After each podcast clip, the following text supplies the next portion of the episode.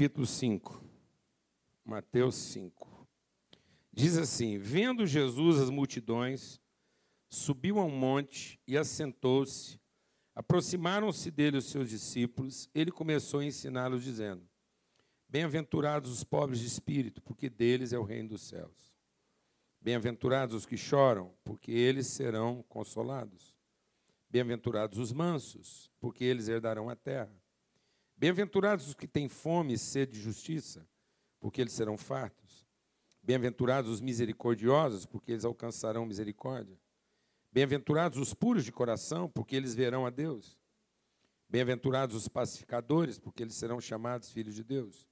Bem-aventurados os que sofrem perseguição por causa da justiça, porque deles é o reino dos céus. Bem-aventurados são vocês quando vos injuriarem e perseguirem e mentindo disserem todo mal contra vocês por minha causa. Regozijai-vos, alegrai-vos, porque grande é o vosso galardão nos céus, pois assim perseguiram os profetas que eram antes de vocês. Vocês são o sal da terra, mas se o sal se tornar insípido, como há de se salgar?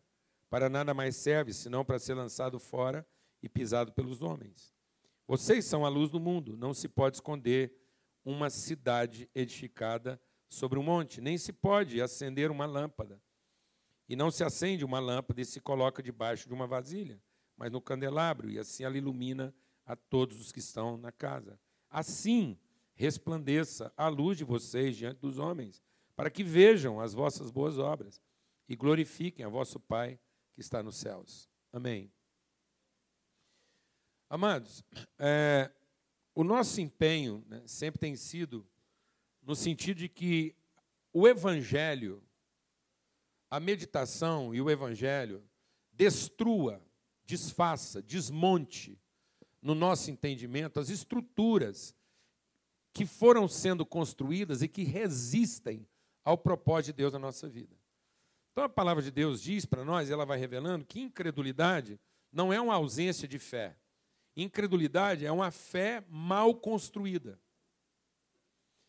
A incredulidade é uma, é uma construção de crenças que, mal fundamentadas, resistem à expressão da verdade. É como se a gente tivesse um poço que está entulhado. O poço está lá, mas ele está entulhado de forma de pensamento. Então, é por isso que a palavra de Deus diz que nós vamos sendo lavados pela lavagem de água pela palavra. Então, andar com Deus, andar com Cristo, não é viver na expectativa de um milagre, mas é a partir de algum milagre que nos colocou em contato, de alguma forma, algum acontecimento surpreendente na minha vida aconteceu, que me colocou em contato com a graça de Deus. A partir desse contato, cabe a mim agora aprender, meditar, absorver e sendo educado na minha vida. Por isso que a graça nos salva, educando a viver. De modo que salvação não está restrita a uma garantia de ir para o céu. Salvação é a garantia de viver uma vida bem-sucedida no seu propósito. Salvação é para que você tenha toda a certeza que você não vai sair desse mundo frustrado com a vida e nem com medo de que ela acabe, achando que a sua felicidade ainda está por vir. Não, mas o Evangelho é porque você tenha certeza de que o propósito da sua vida foi alcançado, que você cumpriu cabalmente, que você se tornou a pessoa que Deus fez você para ser na sua plenitude. O grande problema hoje é que a gente compartilhou isso e tem compartilhado seguidamente mas principalmente semana passada, o grande problema hoje é que, às vezes, a gente transforma toda, toda informação que a gente recebe não em conhecimento, mas em qualificação. Ou seja, a gente pega a informação que tem, a qualificação que a gente tem, as aptidões que a gente vai desenvolvendo, e em vez de a gente ser um agente de transformação, a gente usa isso para sobrevivência dentro de um contexto que a gente tem certeza que não vai conseguir mudar. Então a gente vai usando a informação para construir nichos de acomodação. Alguém está entendendo o que estou falando? Não. De modo que eu vou estabelecendo para mim mesmo um nicho de acomodação. Eu me protejo, eu uso o conhecimento que eu tenho, a informação que eu tenho, para construir para mim um, um oásis de tranquilidade num mundo que está perdido. E o povo evangélico ainda às vezes ainda piora isso, que fica parecendo então que nós somos bolhas. A gente construiu redomas de, de uma certa satisfação, com um nível satisfatório de sobrevivência, no meio do mundo que não vai mudar, vai terminar desse jeito mesmo. Com isso, nós vamos perdendo a nossa noção de propósito, de significado. Porque a gente começa a significar toda a nossa vida em cima da nossa própria felicidade. Até o momento que a gente entende que essas bolhas são frágeis. Elas não são sustentáveis. Que às vezes uma desgraça acontece a partir de alguém que já está dentro dela. A Bíblia diz que os inimigos do homem serão os da sua própria casa. Jesus diz: aquele que me trai não vem de longe, aquele que me trai come pão na mesa comigo. De modo que as maiores violências que nós sofremos na vida não vieram de fora, vieram de dentro. E elas nos agridem de maneira quase insuportável, porque nós tínhamos a ilusão de que nós tínhamos finalmente construído uma zona de controle. Que felicidade é aquilo que eu controlo, até que eu descubro que as pessoas que eu mais amo e as situações que de fato significam plenitude não estão sob nosso controle. Tanto é que nós estamos criando uma sociedade de pessoas frágeis, que não sabem lidar com o desapontamento.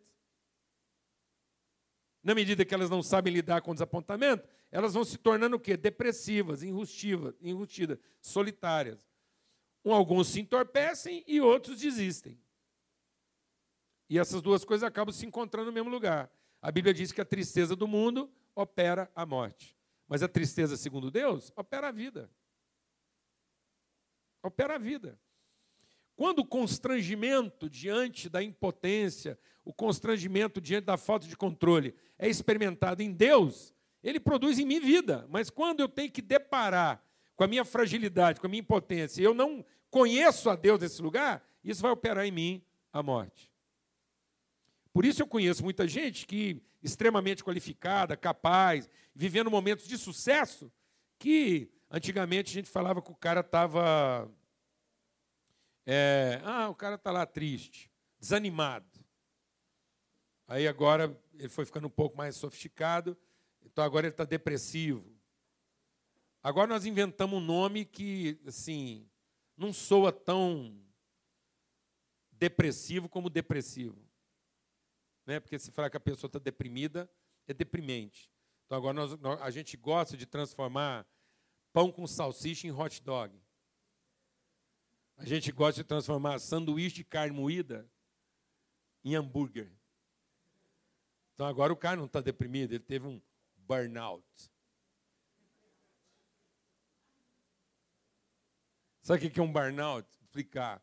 É um fósforo que foi riscado e não acendeu nada.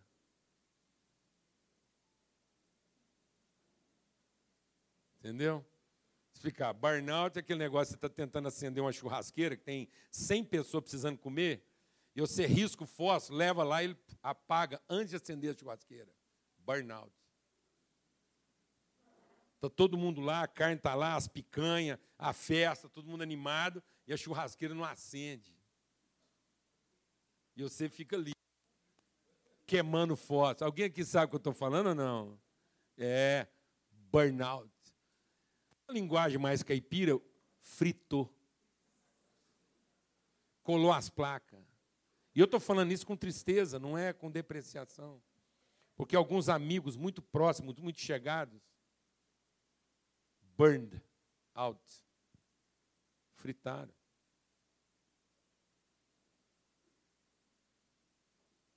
E aí um jovem virou para mim e falou assim, Paulo Júnior, o que, que você acha que leva um cara no meio do sucesso, êxito, conseguiu tudo que queria, entrar numa situação dessa. Falei, olha, Não queira chegar aos 60 anos de idade para descobrir que você sabe fazer bem feito o que você sabe fazer, mas ainda não encontrou o verdadeiro propósito disso.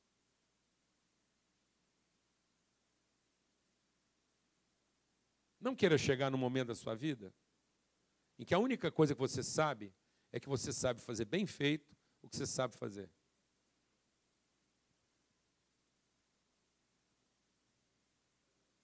Porque você vai ter um burnout.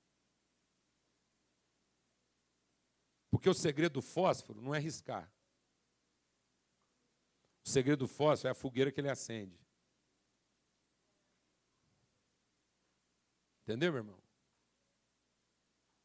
Não adianta você queimar uma caixa de fósforo inteira só para descobrir que fósforos riscam.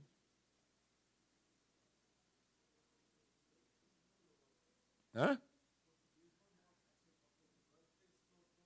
É, falou assim, não é?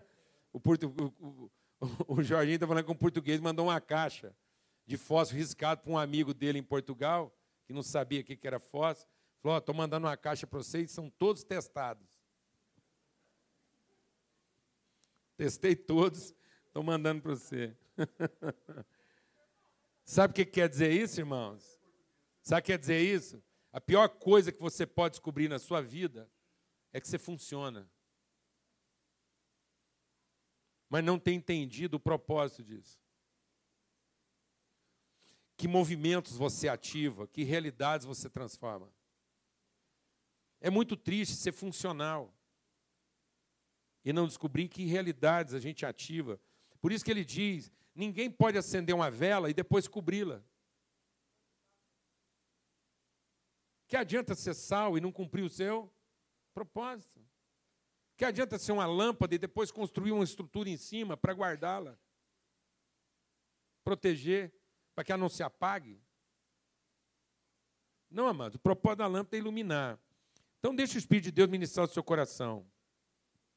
Eu fui num encontro recentemente, uma conferência muito grande, e um dos textos que eles estavam usando era esse texto aqui, de Mateus 5. E aí estava lá assim, as bem-aventuranças. Aí eu vi aquilo e falei assim, mas isso não está na Bíblia. E era uma conferência bíblica, numa igreja. Eu falei, mas não tem, não existe. Não existe bem-aventurança na Bíblia. Eu não sei qual versão da Bíblia que você tem, mas talvez você olhe aí na sua versão agora, em Mateus 5, tem algumas Bíblias que eles, eles separaram em títulos. Alguém teve a ideia de ir lá e colocar título. Então, deixa eu explicar. A, a, o Evangelho de Mateus ele não foi escrito em capítulos, com versículos. E nem tinha título para cada capítulo. É um, o Evangelho de Mateus é um livro escrito, corrido. Alguém foi lá e colocou um número e um versículo na tentativa de transformar isso em uma estrutura um pouco mais pedagógica. Isso ajuda, mas também atrapalha. Porque os números não são segundo a revelação de Deus. Os números são uma intuição humana na tentativa de ajudar. Os títulos também não são Bíblia. Esses títulos que você está vendo aí na Bíblia, eles não são Bíblia, não. Eles são só uma sugestão humana. Por isso que, às vezes, a sugestão já prejudica o texto. Porque a gente já lê lá, parábola do filho pródigo. Não, aquilo não é a parábola do filho pródigo. Aquilo é a parábola de uma família funcional e Jesus está lá contando o que aconteceu dentro dessa família. Amém, amados? Porque senão a gente só foca no menino que deu problema e não foca no menino que era o problema.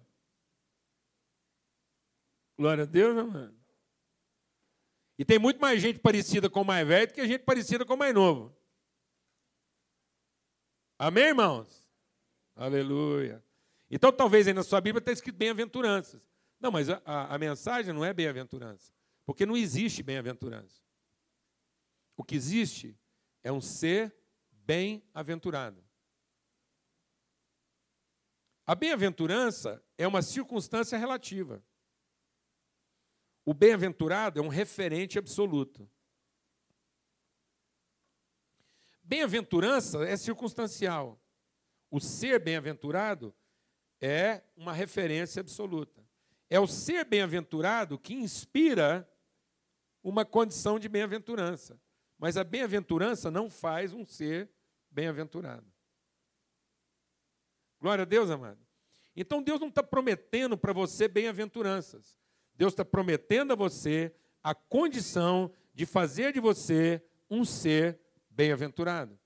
E para ser um ser bem-aventurado, isso vai acontecer especialmente nas condições e situações onde aparentemente não existe nenhuma bem-aventurança. Então, o ser bem-aventurado aflora e aparece, e ele, ele tem seu, a sua maior expressão onde não há aparente bem-aventurança. Então, tem um punhado de gente esperando bem-aventurança, sendo que Deus não prometeu para você uma vida bem-aventurada. Deus prometeu a você te tornar um ser bem-aventurado. Então Deus não tem promessas para o seu negócio. Deus não tem promessas para a sua saúde. Deus não tem compromisso com a nossa saúde.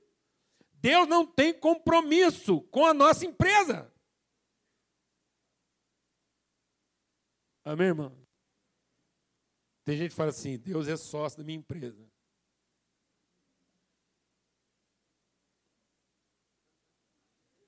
Eu fico pensando assim: o cara que fala que Deus é sócio da empresa dele, qual que é a participação societária dele nessa empresa? Eu tenho vontade de perguntar, assim, quantos por cento Deus toca dessa empresa? Ah, na cabeça de todo mundo é 50-50. Na prática, 80% dele, 20% de Deus. Quando muito? Sócio. Quem falou que Deus quer sócio da sua empresa? Quem falou que Deus quer tocar a empresa conosco? Deus tem compromisso com você, meu irmão. Comigo. Ou eu tenho 100% de compromisso com Deus, ou ele não tem participação nenhuma nos meus negócios. A única coisa que diz que Deus tem alguma participação nos meus negócios é se eu tenho 100% de compromisso com Ele na minha relação, daquilo que Ele quer me tornar como homem de negócio. Vê lá se Deus está preocupado em alavancar negócio. Deus está ocupado em alavancar pessoas. E pessoas bem-aventuradas farão condições de bem-aventurança, onde aparentemente elas não existiam. Como é que pode ser um texto que fala de bem-aventurança e fala começa com miséria, depois com choro e termina com perseguição e mentira? Aqui raio de bem-aventurança é, Deus fala, ó, então agora eu vou falar das bem-aventuranças. Bem-aventurados os miseráveis, os que choram, os que são perseguidos,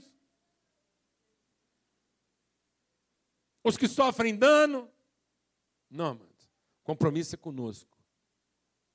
Então, amado, a condição do bem-aventurado é um, é um quem, não é um que.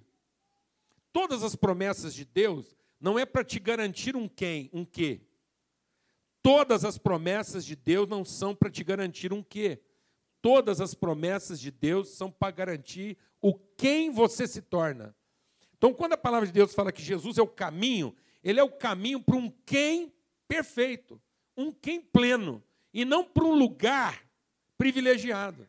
Então, Jesus não está nos levando a um lugar de privilégios. Jesus está nos levando a uma consciência de maturidade, onde eu sou a pessoa bem resolvida em qualquer situação onde eu sou o luminar. Então Deus não está querendo criar condições favoráveis para que você viva a sua felicidade. Deus está querendo que você seja o luminar em condições de adversidade.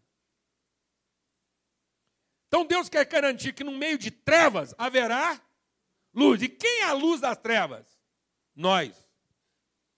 Em meio da maior dificuldade haverá orientação e ninguém vai ficar desesperado. E quem é a orientação no meio do desespero? Nós. Amém, irmãos? Por isso que a bem-aventurança começa com bem-aventurados os miseráveis. O apóstolo Paulo entendeu isso. Ele falou assim: Eu aprendi a me tornar uma pessoa completa. Isso foi um aprendizado. Não foi um milagre.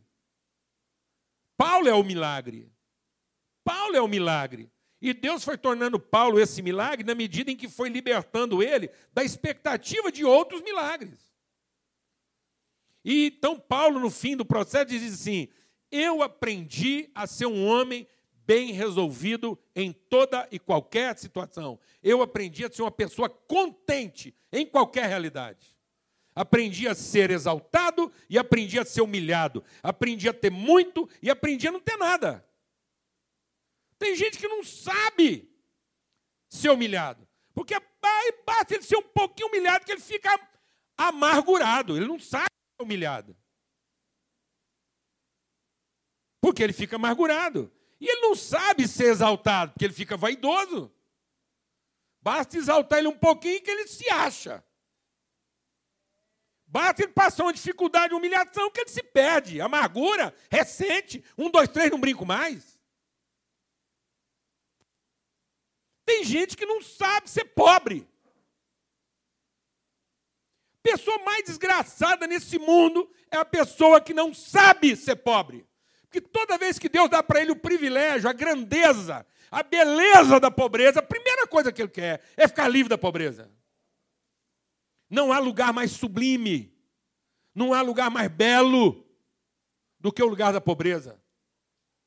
Porque na pobreza ninguém se relaciona com você por interesse. No lugar da pobreza, se sobraram poucos amigos, são amigos de verdade. No lugar da pobreza não há troca.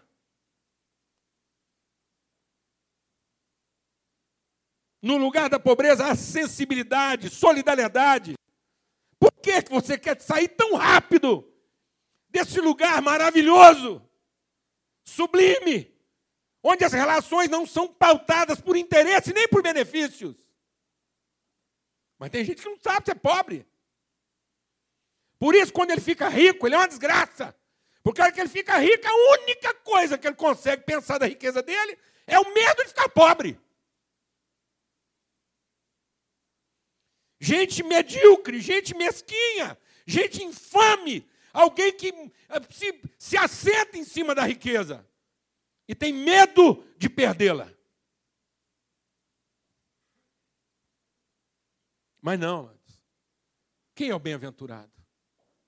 Bem-aventurado é o que sabe ser pobre. E sabendo ser pobre, ele sabe ser o quê? Rico.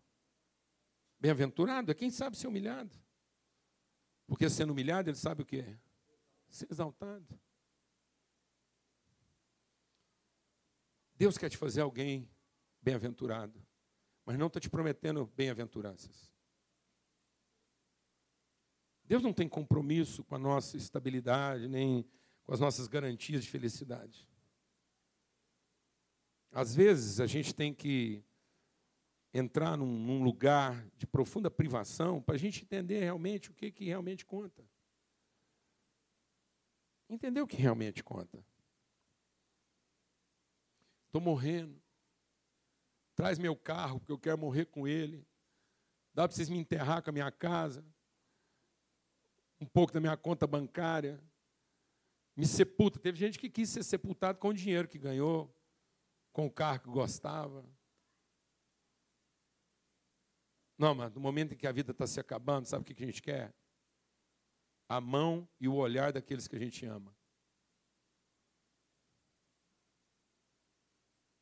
E que muitas vezes os nossos quês colocaram longe. Porque por conta dos nossos quês, as pessoas não suportam conviver com o nosso quem.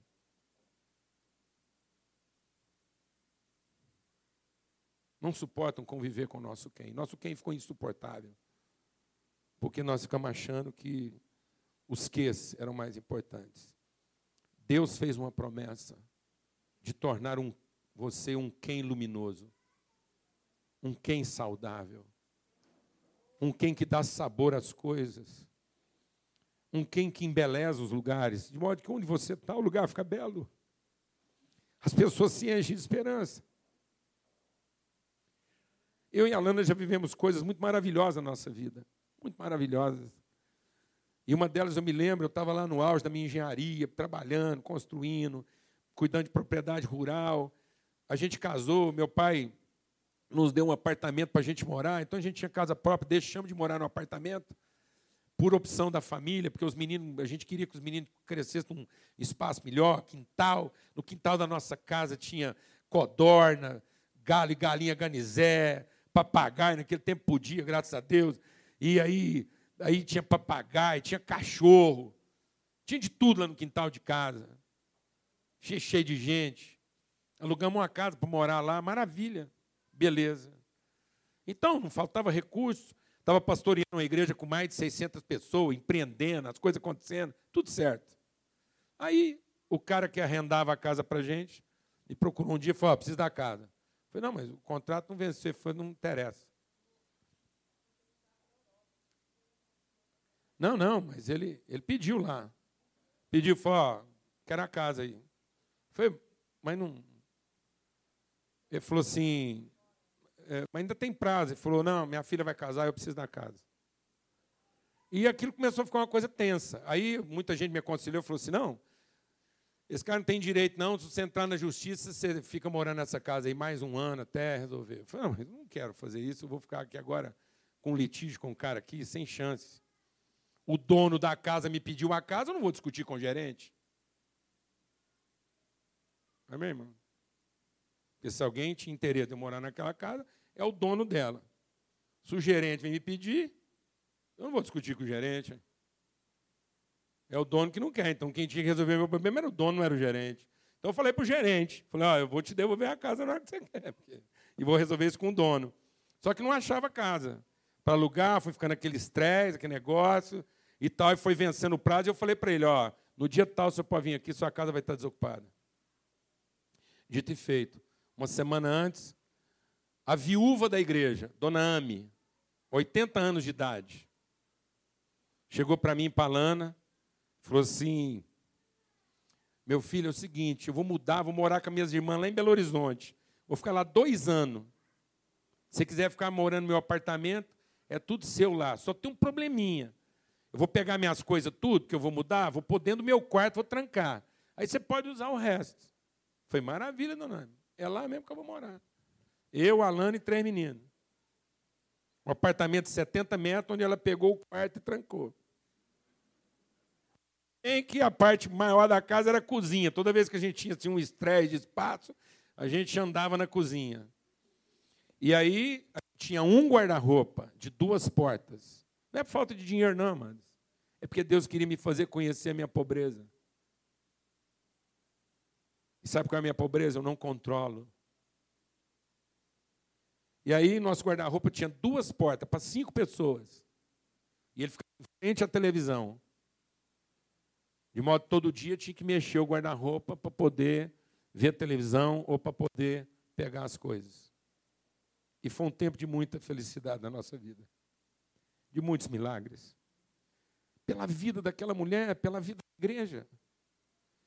Foi um dos momentos mais ricos da nossa vida. Entendeu, irmão? Tinha muita gente que podia resolver o nosso problema financeiramente, mas Deus fez questão de impedir as pessoas que podiam resolver financeiramente, para que a dona Ame oferecesse para nós o seu melhor. O seu melhor. Nós bebemos e comemos cada pedaço daquele pão e cada porção daquela água. E aquilo mostrou para nós que a gente podia ir para qualquer lugar do planeta Aquela vivência mostrou para nós. E a gente estava se preparando para ir para fora do país. Era isso que Deus queria ensinar. Vocês podem ir para qualquer lugar do mundo, que vocês serão bem-aventurados. Eu que vou cuidar de vocês. Amém, meu irmão? A pergunta que não quer calar é onde é que eu coloquei o lava-louça. É, que eu falei domingo que eu sentei e vi um lugar para lavar louça que eu nunca tinha visto. É isso. É porque eu nunca tinha visto a possibilidade de colocar o lava-louça num ambiente que não fosse próprio dele. E aí ele foi para a bancada de passar roupa. Que a gente nunca usou como bancada de passar roupa. Na verdade, é aquelas bancadas que a gente faz e nunca usa, gasta um dinheirão para fazer aquele de granito, com furadinho, nunca usa aquilo. Aquilo é um porta-tudo e um guarda coisa alguma e, entendeu?